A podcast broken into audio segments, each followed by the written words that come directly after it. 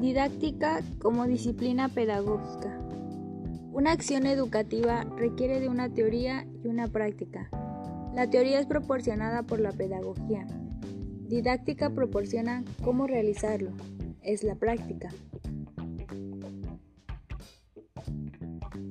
Pero, ¿qué es didáctica?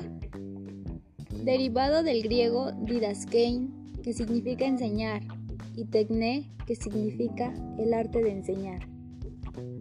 La didáctica se conceptualiza como ciencia en donde se realizan investigaciones con el objetivo de enseñar mejor.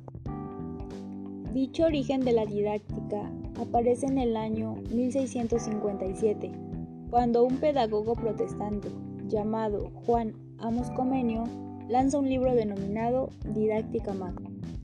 La pedagogía como ciencia de la educación.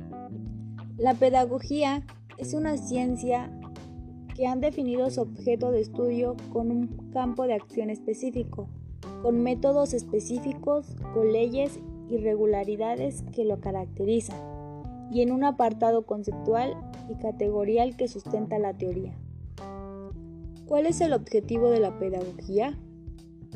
La pedagogía tiene como objeto el estudio de las leyes de la educación. Teoría para la educación según Comenio. Su propuesta pedagógica tiene como base los procesos naturales de aprendizaje, como innovación, observación, sentido y razón. Parte de su propuesta pedagógica era eliminar totalmente la violencia del proceso educativo, y exigió con firmeza que la educación primaria fuera obligatoria. Uno de sus ideales más era la paz. Comenius proclama claramente que todos los hombres tienen una aptitud innata hacia el conocimiento y no restringe solamente a una élite o para algunos iluminados. Así crea la concepción de una escuela popular de gran cubrimiento y a la que todos tengan acceso.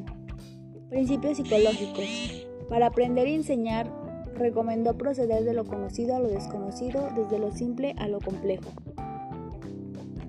Para Comenio, enseñarse debe a una disciplina de tres tiempos, tiempo, objetivo y método.